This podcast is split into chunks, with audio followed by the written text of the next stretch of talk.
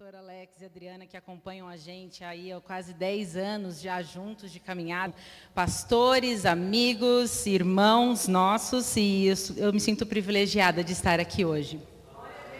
E outra coisa que me deixa muito feliz é que eu nasci num, num, num Ai, gente, até sumiu a palavra agora. Num seminário. Um seminário que forma pastores, forma missionários.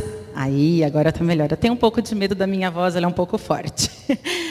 E esse seminário, ele lembra muito aqui a nossa igreja. Então, quando eu chego aqui, eu me sinto em casa.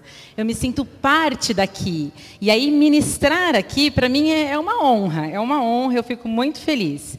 E hoje eu queria falar com vocês sobre duas pessoas muito pontuais na Bíblia, muito importantes na Bíblia. Eu queria convidar vocês a abrir a Bíblia no livro de Jonas. Acho que a maioria deve conhecer a história de Jonas, mas a gente vai dar uma passeada para poder explicar bem o que aconteceu. Jonas 1, 1 diz assim: E veio a palavra do Senhor a Jonas, filho de Amitai, dizendo, versículo 2: Levanta-te, vai à grande cidade de Nínive e clama contra ela, porque a sua malícia subiu até mim. Jonas, ele teve um chamado de Deus muito específico. Levanta e vai para Nínive. Mas qual foi a atitude de Jonas? Jonas fugiu. Eu, nós acreditamos que Jonas fugiu porque ele teve medo. E a gente já vai falar sobre isso mais para frente. Jonas fugiu, ele arquitetou um plano, ele comprou uma passagem, ele pegou um outro barco, um outro navio e foi para outro lugar que não era Nínive. E indo para este lugar, o Senhor mandou o quê? Mandou uma tempestade enquanto ele estava dentro daquele barco. E aí diz assim, lá em Jonas 1:5, e temeram os marinheiros e clamava cada um ao seu Deus, e lançavam no mar as fazendas que estavam no navio, para aliviarem seu peso. Jonas, porém, desceu aos lugares do porão e se deitou, e dormia profundo sono. Agora, gente, vamos pensar. O Senhor vem chama Jonas, dá um chamado específico para ele, ele levanta, ele foge, ele coloca a vida das pessoas que estão ao redor dele em perigo, porque a tempestade só veio porque Jonas estava naquele barco. A tempestade não viria se Jonas não estivesse lá. Então, ele colocou a vida das pessoas em perigo, e o que, que ele fez? Ele deitou e ele dormiu no meio de uma tempestade. Gente, é um navio, não é igual o Titanic, é um barco de madeira, com uma tempestade. Quem que deita e dorme? Obrigada, amor. Quem que deita e dorme diante de uma tempestade? Então, o que vem muito, que o Senhor ministrou na minha mente, muito sobre as características de Jonas. Porque assim, a primeira coisa que a gente tem que pensar é: Jonas ouviu a voz de Deus. Ele não estava surdo, ele não estava cego, ele ouviu, Deus falou para ele. E ele decidiu desobedecer. Ele decidiu fugir do propósito de Deus. Além disso, além de desobediente, ele é omisso. Por quê? Porque a culpa era dele, porque ele estava naquele barco. A culpa era dele por causa da tempestade. E o que, que ele fez? Ele dormiu. Ele preferiu se esconder e fugir da responsabilidade. Aí tudo bem, o pessoal está entrando em desespero, o pessoal está querendo, clamando cada um ao seu Deus, eles começam a tirar sortes para saber o que está acontecendo. Porque o negócio está muito complicado. Porque eles estão percebendo, vamos todo mundo morrer. Então o que está acontecendo aqui? Quem que é o culpado desse negócio? Porque não tem explicação. O mar está bom, do nada vira, não passa e a pessoa começa a entrar em desespero. Depois que eles tiram sorte, Aí cai sobre Jonas. E aí eles vêm questionar: Jonas, o que está acontecendo? É você que é o culpado de tudo isso? Aí depois que os ímpios tiram sorte, e aí cai sobre Jonas, aí ele fala: É, gente, sou eu, é verdade, a culpa é minha, eu estou fugindo de Deus, eu sirvo a Deus, Altíssimo e eu estou fugindo dele. Aí todo mundo, ah, nossa, todo mundo fica apavorado, porque todo mundo conhece, o nosso Deus é poderoso e não há outro Deus além dele. Então as pessoas reconhecem a grandeza de Deus. E o que, que acontece? Jonas, ele é tão omisso, tão omisso, que no versículo 12, olha só. E ele lhes disse: Levantai-me e lançai-me ao mar, e o mar se aquietará, porque eu sei que por minha causa vos sobreveio essa grande tempestade. Ok, por que, que Jonas não levanta e não se joga no mar? Não é? Ele foi o causador disso. Ele estava dormindo. Ele sabia que tudo que estava acontecendo ali era culpa dele. O que, que ele faz? Ai, me lancem ao mar. Por quê? Porque ele não queria ter a responsabilidade nas mãos dele. Então ele é desobediente, é omisso e é folgado pra caramba. Porque para resolver outra situação, ele queria colocar o sangue dele nas mãos das pessoas que não tinham nada a ver com a história. E aí você fica pensando, gente, como? Como que isso pode acontecer? Como que uma pessoa que Deus chamou num propósito para poder clamar contra a maldade num povo se porta desse jeito?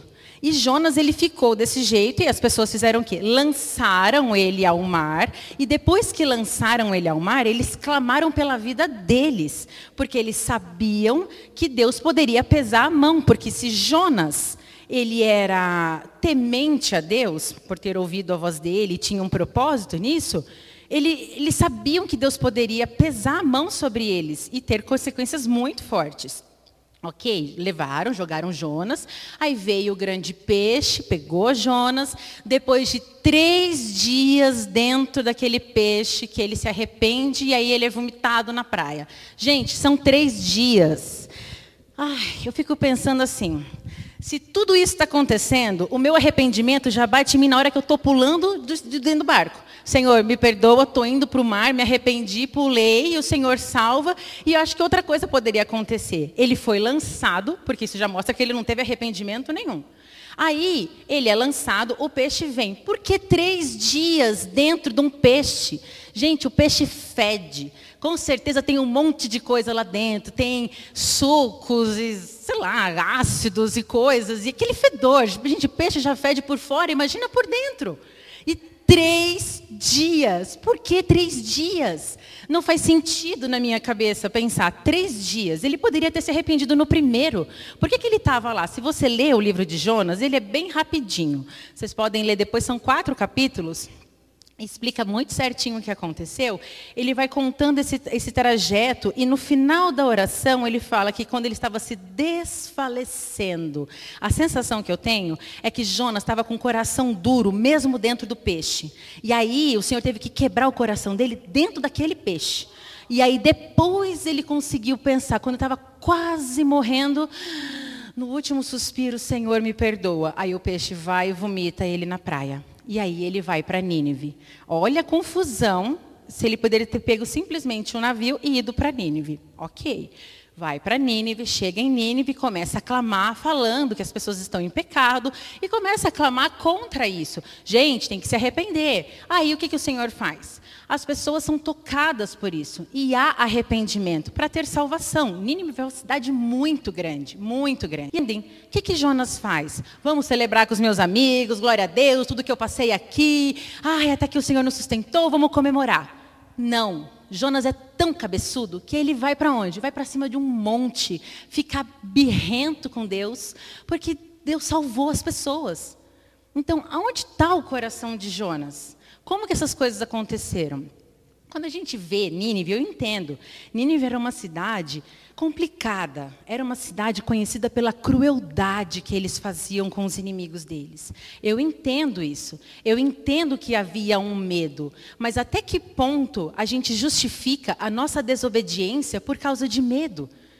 A gente não, quando a gente justifica, a Adriana fala muito isso. Se você justifica é porque você não entende. E assim, não temos que justificar a obediência. Ou você obedece ou você não obedece. E não adianta, a gente está com medo? Adriana fala isso de novo. Está com medo? Vai com medo mesmo. Entendeu? Porque se Deus ele te chamou para você fazer alguma coisa, vai e faz. Se é pequeno, se é médio, se é grande. Se é salvar uma vida, uma criança, se é salvar uma cidade inteira. Se as pessoas são cruéis, se as pessoas matam as pessoas que estão falando sobre Jesus, não interessa. Vai e faz porque o coração de Jonas estava completamente afastado de Deus. E o Senhor é tão bom, tão misericordioso que ainda usou a vida de Jonas. Mas ele usou, não significa que ele aprovou a atitude de Jonas. Jonas foi usado como uma pedra pode ser usada para poder falar. E o desejo do nosso coração não é ser só usado por Deus, mas ser aprovado por Deus. Ser aprovado por Deus significa que você está na, em obediência, em retidão, que o seu caráter está ali com Deus, que você está cumprindo a vontade do Senhor em tudo, que você tem relacionamento com Deus. Vai muito, muito além de falar palavras bonitas e as pessoas chorarem. Então, estar aqui em cima hoje, eu tenho medo? Lógico, venho com medo mesmo. E eu estou cumprindo o quê? O que o Senhor chamou para poder fazer. E esse tem que ser o nosso coração constantemente. Aí vamos fazer uma pausa, vocês já sabem. Então, Jonas, ele é omisso, desobediente, medroso e rancoroso, crianção, né? Porque, gente, como que uma cidade inteira se converte, a pessoa não tem um mínimo de compaixão para ficar feliz e ficar alegre com aquilo que o Senhor fez. Aí eu quero falar com vocês sobre outra pessoa. Paulo. Paulo é um cara que, meu Deus, eu queria ser amiga de Paulo. Eu queria. Depois de Jesus, Paulo. E aí, gente, Paulo, se você para para ler, é, a relevância dele é tão grande no nosso evangelho. E ele fez tanto, tanto por causa desse coração. E a gente para, para e pensa: Jonas tem quatro capítulos, quatro capítulos, um livro na Bíblia. Quem foi Paulo para nós? Quanto tem da história de Paulo que ele escreveu, que ele ensinou, que ele falou, quanto a gente usa das frases que o Espírito Santo usou a vida de Paulo para a gente poder falar. Paulo era um cara que antigamente era Saulo, que ele perseguia os cristãos, ele fazia maldades, ele fazia atrocidades, ele acabava com o povo, ele, ele tinha prazer em fazer maldade com, com o nosso povo. E aí ele teve um encontro com Deus um encontro de verdade, um encontro que mudou a essência dele, o um encontro que muda o caráter da pessoa. Esse é Paulo. E ele se transformou em Paulo, porque ele era Saulo. E tamanha mudança dele, o nome dele foi mudado. E aí a gente pode pegar, lá em Atos 27, fala sobre uma das viagens de Paulo falava o evangelho e não importava o dia, a hora ou qual a consequência que ele ia ter. Ele ia e ele fazia. Então, lá em, Paulo, em Atos 27, conta o quê? Uma trajetória. Ele, tava, ele foi preso por ministrar, por falar do Evangelho de Deus, por expulsar um demônio, ele foi preso. E nessa prisão ele foi levado em outros lugares, até que ele foi clamando para César, que era o responsável, para ele poder ser, é, para ele poder explicar a situação dele. Nesse trajetória, nessa trajetória, ele foi num barco. E neste barco, o Senhor vira e fala para ele assim, Atos 27, 10, dizendo-lhe: é, Paulo falando, varões, vejo que a navegação há de ser incômoda e que com muito dano, não só para o navio, nem para as cargas, mas também para as nossas vidas. Ok. Então, Paulo ministrando evangelho, já tinha passado várias coisas, já foi açoitado, já tinha sido preso, o Senhor já libertou, ele voltou, ele foi preso de novo. Então, uma trajetória de Paulo é um pouco mais complexa do que a de Jonas. Nessa trajetória, dentro do barco, o Senhor fala que vão passar por tribulações e que os danos no navio serão grandes e para a vida deles também. Aí você para e pensa: se é Jonas, o que, que ele faz? Foge. Acho que ele se joga no mar sozinho, pega um negocinho, ó, vazei, problema é de vocês, cada um que se cuide. Paulo fica lá, segurando as pontas. Aí vem a tempestade. Aí começa aquela confusão. Galera na deriva, 14 dias sem comer, ninguém tem nada para fazer lá dentro, todo mundo desesperado. E Paulo assim, ó, eu avisei. Eu falei que isso ia acontecer. Mas Paulo está lá. Paulo está firme, ok? Aí depois, esse tanto de tempo a deriva, ó, em Atos 27, 21 a 25 diz assim. E havendo já muito que se não comia, então Paulo, pondo-se em pé, no meio deles disse: Fora, na verdade, razoável, ó varões, ter me ouvido a mim e não partir de Creta. E assim evitariam este incômodo e essa perdição. Resumindo, gente, vocês podiam ter me ouvido, né? Eu falei que isso ia acontecer, ninguém me ouviu, agora está todo mundo aqui. 22. Mas agora vos admoesto a que tenhais bom ânimo, porque não se perderá a vida de nenhum de vós, mas somente o navio. Porque esta noite o anjo de Deus, de quem eu sou e a quem eu sirvo, esteve comigo, dizendo: Paulo, não temas, importa que sejas apresentado a César, e eis que Deus te deu todos quantos navegavam contigo. Portanto, ó varões, tende bom ânimo, porque creio em Deus que há de acontecer, assim como a mim me foi dito. Gente, é, é tão diferente, situações iguais. Estou num barco, barco à deriva, vai todo mundo morrer, muita chuva. E a situação, como que não mudou a situação? O que muda é o coração de quem está dentro desse barco. E pelo coração de Paulo, pela fidelidade de Paulo, pela obediência de Paulo, Deus fala: Eu vou salvar todos os que estão ao seu redor por amor a você.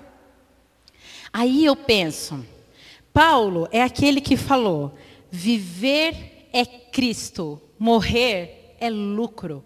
A diferença que está no nosso coração, de quem obedece, de quem tem é, um encontro com Deus, de quem sabe quem Deus é, de quem confia no Senhor, faz a diferença. E aí eu pergunto, está, quem é você no barco? Você é Jonas? Você é a pessoa que desobedeceu, porque quando Deus te chama, você sabe que Ele te chama. E Ele traz a sua memória, seja para dar uma roupa, seja para falar a palavra do Senhor, seja para doar uma cesta básica. Você sabe que Deus te chamou para fazer aquilo. E não importa o tamanho do que você tem que fazer, você tem que obedecer. Agora, quem é você nesse barco? É o desobediente? É o omisso? Isso é a pessoa que justifica os erros. Ai, mas eu tive medo. E daí?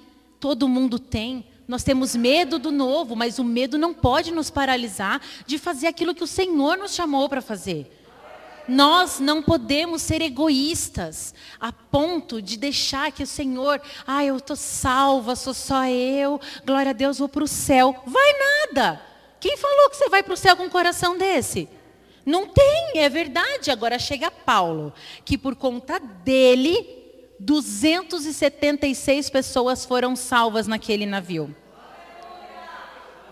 Então você consegue entender a diferença entre um coração, um coração que serve, um coração que obedece, um coração que é maduro, porque passa por dificuldades. O Senhor não livrou Paulo de passar por dificuldades. O Senhor não tirou ele da, daquela confusão. O Senhor não falou, ah, então vou fazer um navio Titanic que não afunda para você ficar bem tranquilo. E aí você pode ir para lá. Deus não fez isso. Ele estava no meio do resto do pessoal passando perrengue, passou fome junto com todo mundo. Ele tinha a certeza e a segurança de que Deus estava com ele. E por conta dele, as pessoas iam ser libertas, iam ser salvas.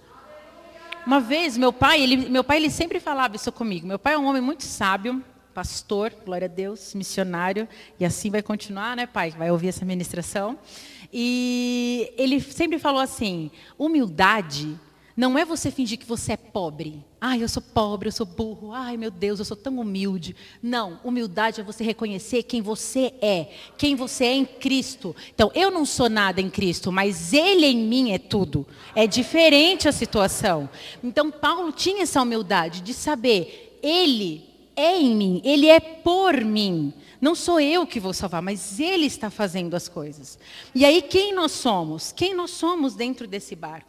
O que está acontecendo? Eu vejo quando Jonas está dormindo, é uma alerta para nossa igreja.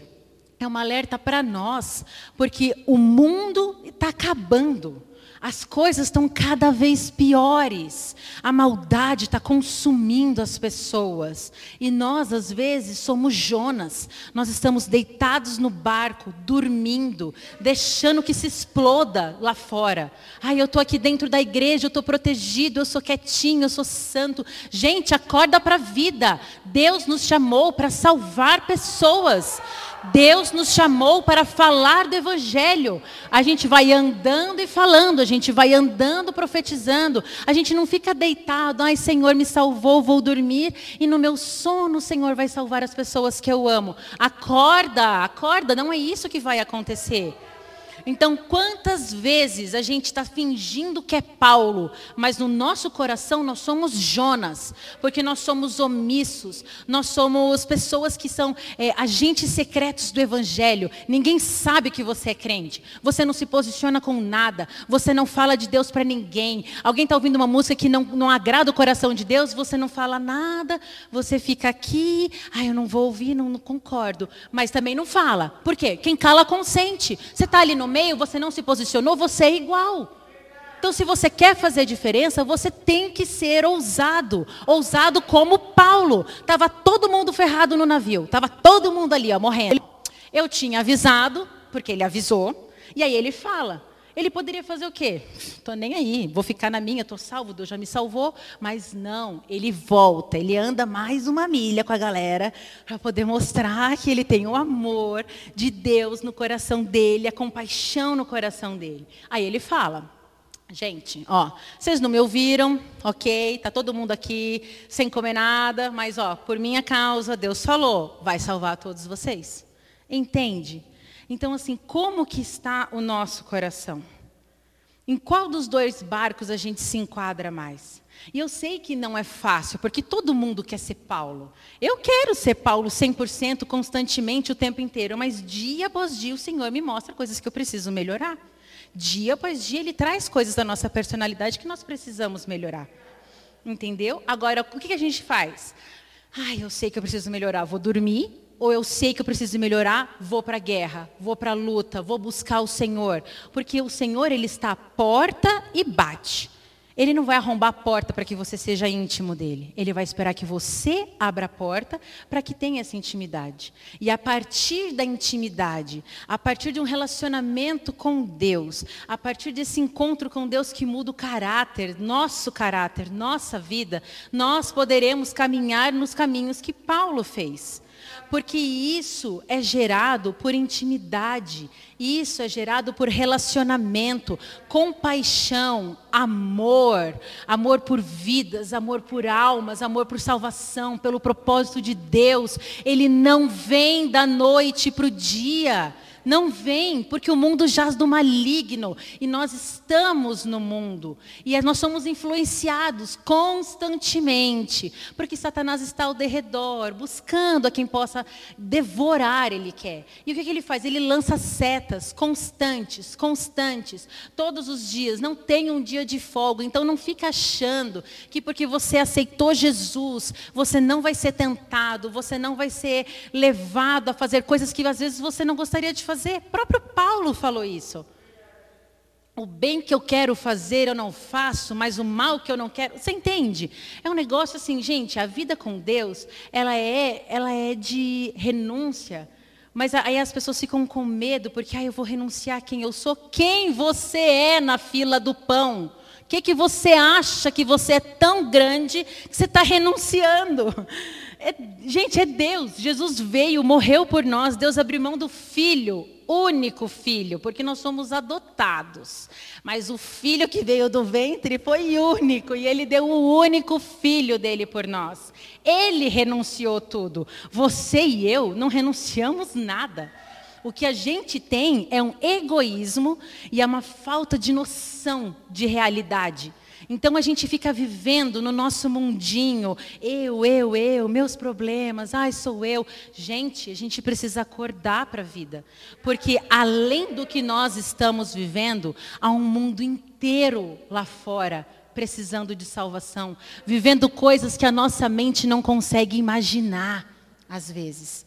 E por uma simples, simples palavra, um simples chegar do Senhor, um simples abraço, um olhar, um conversar, um você estar disponível para cumprir aquilo que o Senhor chamou você para fazer. Às vezes a gente pensa, ai meu Deus, mas eu não fui chamado para ministrar. Ai, eu não tenho o dom para poder tocar maravilhosamente como a Adriana toca aqui nos domingos. Tá, e aí? Morreu aqui? O evangelho parou nisso. A gente só pode falar no púlpito e tocar no louvor. Não tem outras coisas que a gente pode fazer. E eu acho que isso que impede a gente de ir além. A gente, a igreja somos nós. Todos nós. E ela faz parte de membros totalmente diferentes, com funções totalmente diferentes. Quem faz o é com quem ministra a palavra. E nós precisamos entender que todos os chamados são grandes, independente de qual qual é o seu chamado independente de qual a situação que o Senhor te colocou. Porque quantas vezes a gente está esperando Deus olhar e falar assim: Adriana, vai salvar uma nação para mim, por favor? Eu quero que você vá para a Europa, porque você é loira, você é rica, você é chique. Eu quero que você vá para a Europa. Gente, oi, né? Tem a Europa? Tem, mas tem o seu vizinho, tem você, tem as pessoas ao seu redor, a sua família. Entende? E é o falar de Deus, é o demonstrar de Deus através da sua vida. Porque quando você é, você é em qualquer lugar.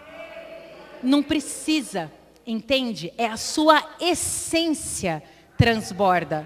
Então você não tem que ficar fingindo ser crente, ou um falar crentez, ou uma postura crente. Ai, mudei minha postura agora porque eu estou na frente das pessoas. Aí saiu, ai, ficou toda relaxada. Não é assim. Porque quando você é, você é. E acabou. A gente não tem que ficar lutando nessa questão. Então, se você não está sendo, é porque aí tem alguma coisa errada. Então, nessa palavra, o Senhor ele traz traz para a gente. A gente tem que parar de se esconder, se esconder em medo, se esconder nas nossas posições. Ah, eu já toco, eu toco no louvor. Então, assim, ah, já que eu já toco no louvor, eu não preciso falar mais nada com ninguém. Uai, eu já faço a minha parte, está todo mundo salvo. Quem for na igreja vai ser ministrado por mim, amém. Pronto. Tá certo?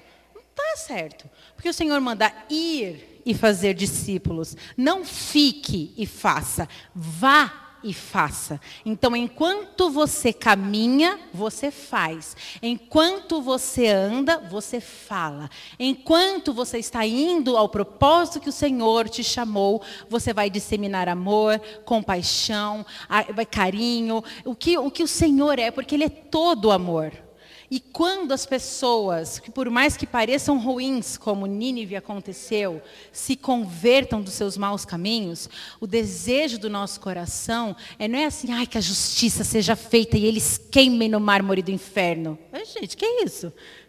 Ai, a pessoa fez tanta maldade, aí o olho chega até a brilhar, né? Planejando alguma coisa ruim. Já que ele plantou tanta crueldade, eu quero que morra. Não é assim, gente. Você vai caminhar com pessoas que vão fazer coisas, mano, inimagináveis. E Deus é um Deus de amor. E nós, o nosso papel é amar. A justiça vem dele, a consequência do que vai acontecer é dele, mas nós não temos que ficar torcendo pela maldade ou pela queda do outro, porque um dia ele foi ruim no passado. Porque todos nós fomos. Ninguém é santo daquele tipo Jesus, certo? Que nunca pecou, que nunca fez nada, que tem uma índole impecável. Ninguém é assim. Todos tivemos um passado. E se nós estamos aqui hoje, é porque a graça do Senhor nos alcançou. E nós não podemos parar a graça de Deus aqui nós temos que continuar, nós temos que deixar as coisas acontecerem. Então eu te pergunto mais uma vez: que barco você está? Você está no barco que você vai afundar todo mundo junto com você por causa da sua desobediência, por causa do seu coração ruim, por causa da sua índole negativa, porque você não quer mudar e não quer aceitar que você está errado. Porque tem isso também. A gente se esconde através de posição, através de.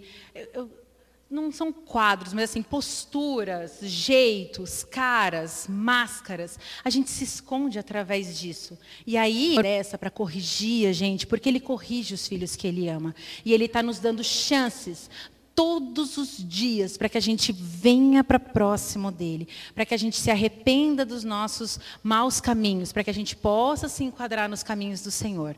Então, o Senhor tem nos dado chances de não termos esse coração, de sermos obedientes, independente da situação. Nínive era ruim? Era. Deu medo? Deu. Mas não justifica ser desobediente.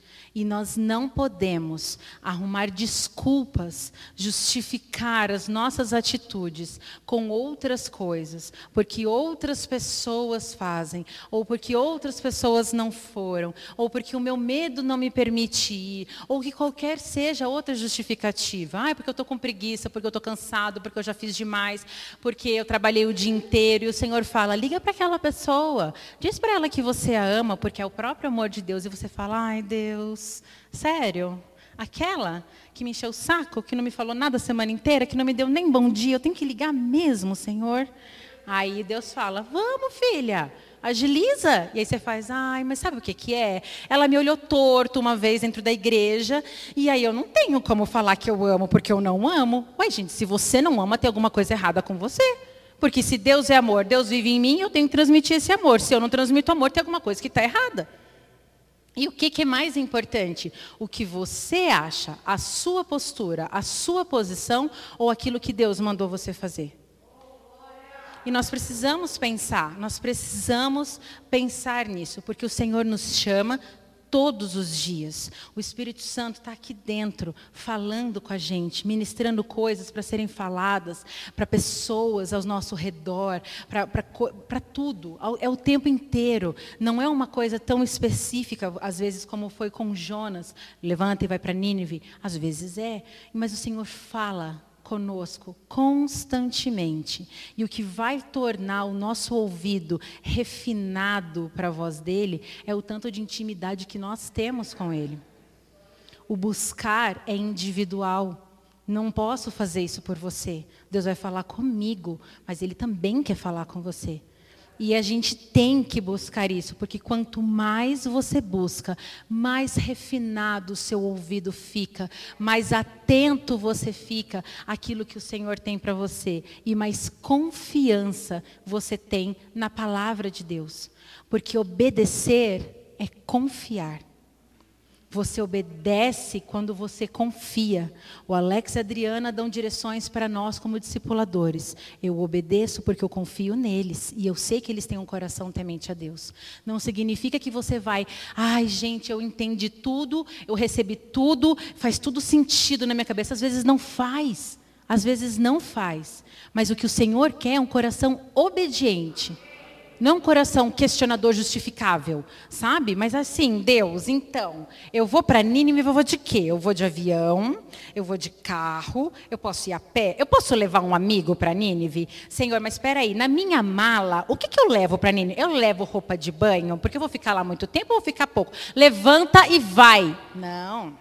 A gente quer ficar ali. Mas, Senhor, mas assim, e me conta o plano, me conta como é que foi, me conta como é que vai ser. Mas assim, se eu chegar lá, eu vou comer o quê? Eu vou comer McDonald's, porque eu não gosto de McDonald's, Deus, eu gosto de Burger King. E aí, em Ninive tem Burger King? Aí você fala, gente do céu, acorda, levanta e vai. E no caminho que você estiver indo, o Senhor vai revelando. Porque o Senhor, Ele vai, Ele vai revelar os propósitos para aqueles que obedecem, para aqueles que estão com o ouvido atento atento ao seu chamado. E não é tempo da gente dormir. Nunca foi. Mas agora não é tempo mesmo, porque você vê, você vai fazer diferença.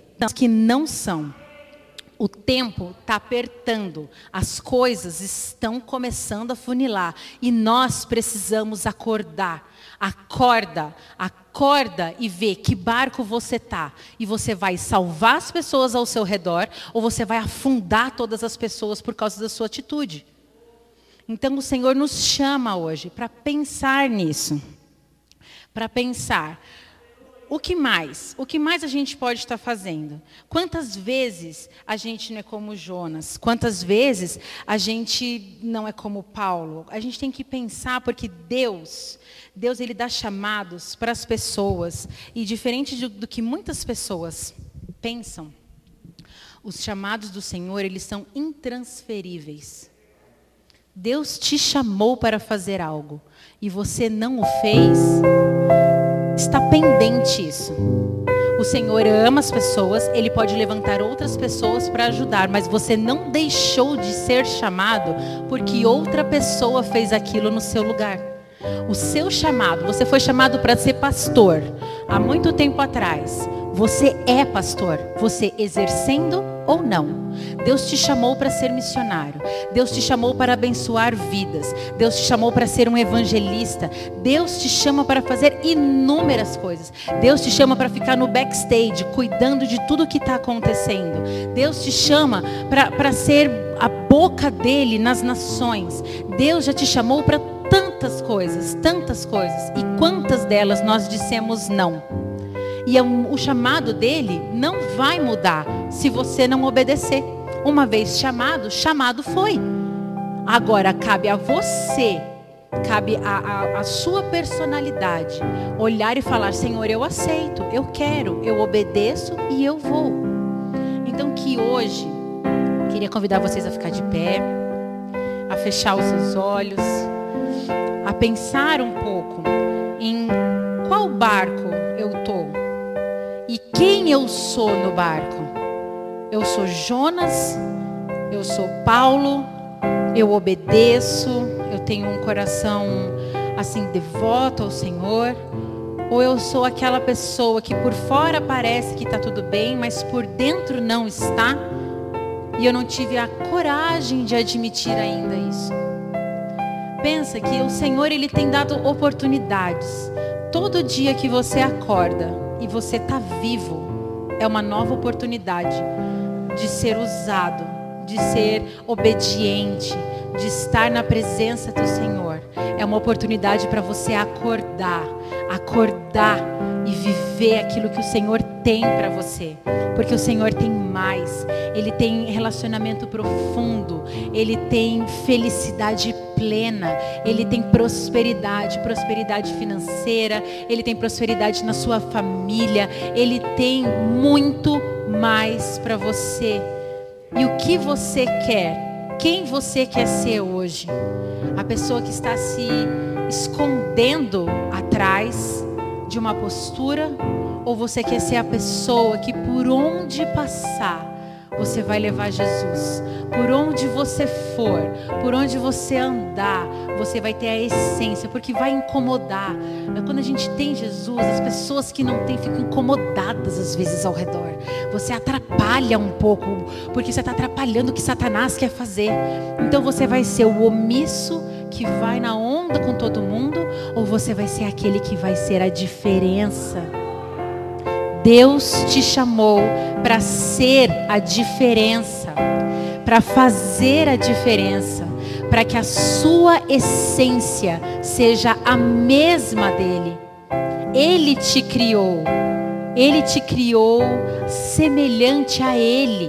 Então, necessidade de sermos semelhantes a Cristo, porque ele já fez por nós. E fazer ao contrário é fugir fugir do propósito, fugir da nossa essência, fugir daquilo que Ele nos chamou para ser. É mais difícil viver fora do propósito de Deus do que viver dentro do propósito de Deus, o qual nós fomos feitos para isso. Mas Satanás confunde a nossa cabeça.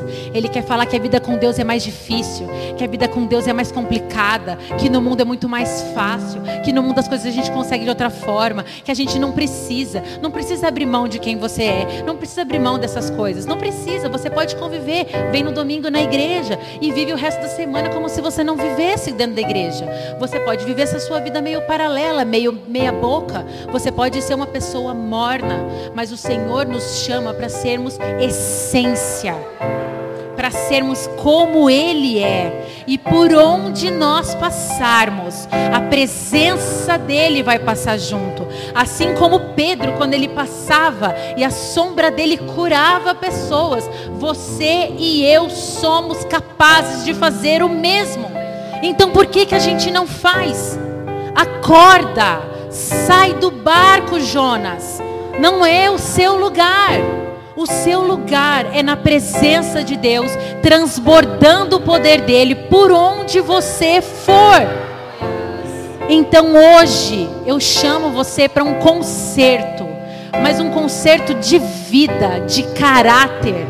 Hoje você é chamado para acordar, tomar sua postura, toma sua postura em Deus, recebe quem você é e fala bem alto: Eu sou a essência. Eu sou a essência. Senhor, em nome de Jesus, Pai, eu coloco nas tuas mãos, Senhor, a vida de cada um aqui, Deus. E eu peço, Senhor, que neste momento o Senhor desperta, Senhor, a sua essência na vida de cada um deles.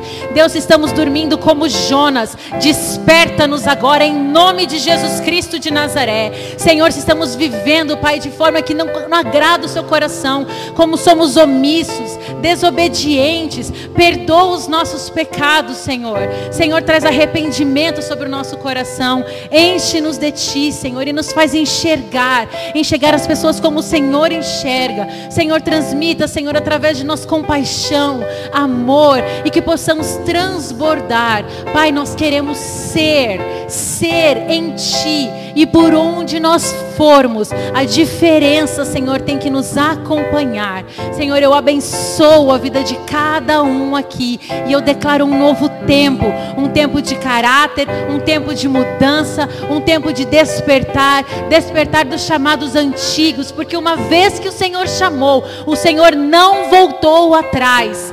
Senhor, traz a memória, Deus, memória das palavras, promessas, sonhos sobre a vida desta igreja, Senhor. Em nome de Jesus Cristo de Nazaré. Amém.